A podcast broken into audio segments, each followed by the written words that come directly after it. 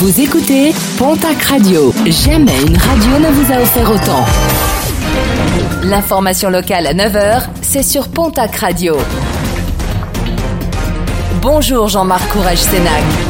Très belle matinée, trois mois de prison avec sursis, 105 heures de travaux d'intérêt général et 1500 euros de préjudice moral versés à l'une des victimes. Verdict du tribunal de Bayonne qui jugeait un homme poursuivi pour avoir participé à l'envoi de lettres anonymes, des lettres envoyées à des infirmières lors du confinement et qui euh, demandaient au personnel soignant de quitter la résidence dans laquelle elle se trouvait.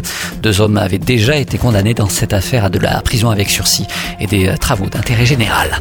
Les professionnels du tourisme, plutôt satisfaits de la saison estivale en Occitanie, comme en Nouvelle-Aquitaine d'ailleurs, la fréquentation du mois d'août est jugée équivalente ou supérieure à l'année dernière par 70% des prestataires interrogés.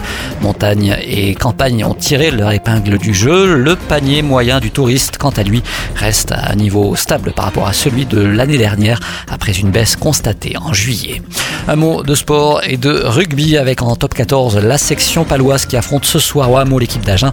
Demain, samedi, l'aviron bayonnais recevra Clermont. Toujours en rugby, le lancement aujourd'hui du nouveau championnat de national. Et pour cette première journée, le Stade Tarbes Pyrénées Rugby affrontera demain l'équipe de Massy. La rencontre entre Dax et Narbonne est reportée au 18 avril prochain en raison de la multiplication de cas de Covid-19 au sein de l'effectif audois.